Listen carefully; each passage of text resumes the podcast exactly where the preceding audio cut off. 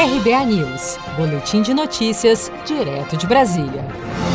O presidente do Senado, Davi Alcolumbre, planeja convocar sessão do Congresso Nacional para apreciar vetos presidenciais na próxima semana.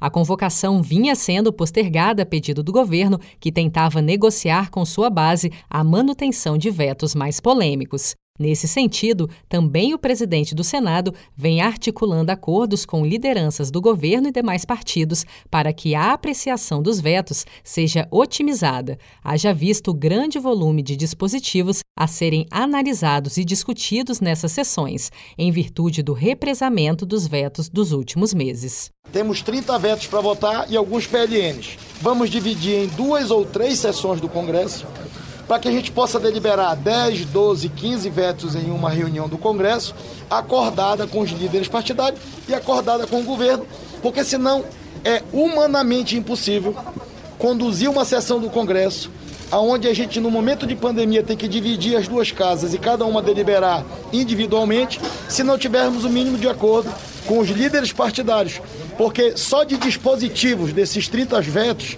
nós estamos falando mais de 100 dispositivos a gente começa e não vai terminar. Então, o que a gente está buscando é conciliação com os líderes partidários da Câmara e do Senado e os líderes do governo. Nos bastidores, ao que se sabe é que Alcolumbre quer mesmo realizar ao menos três sessões no Congresso dedicadas ao tema a partir da próxima terça-feira, 11 de agosto, começando pelos vetos menos polêmicos, que somam mais de 30, para só depois pautar os vetos mais polêmicos. Se for assim, pela avaliação de aliados do presidente do Senado, a análise dos vetos presidenciais mais controversos, como o do projeto do saneamento básico, só deve acontecer no final de agosto.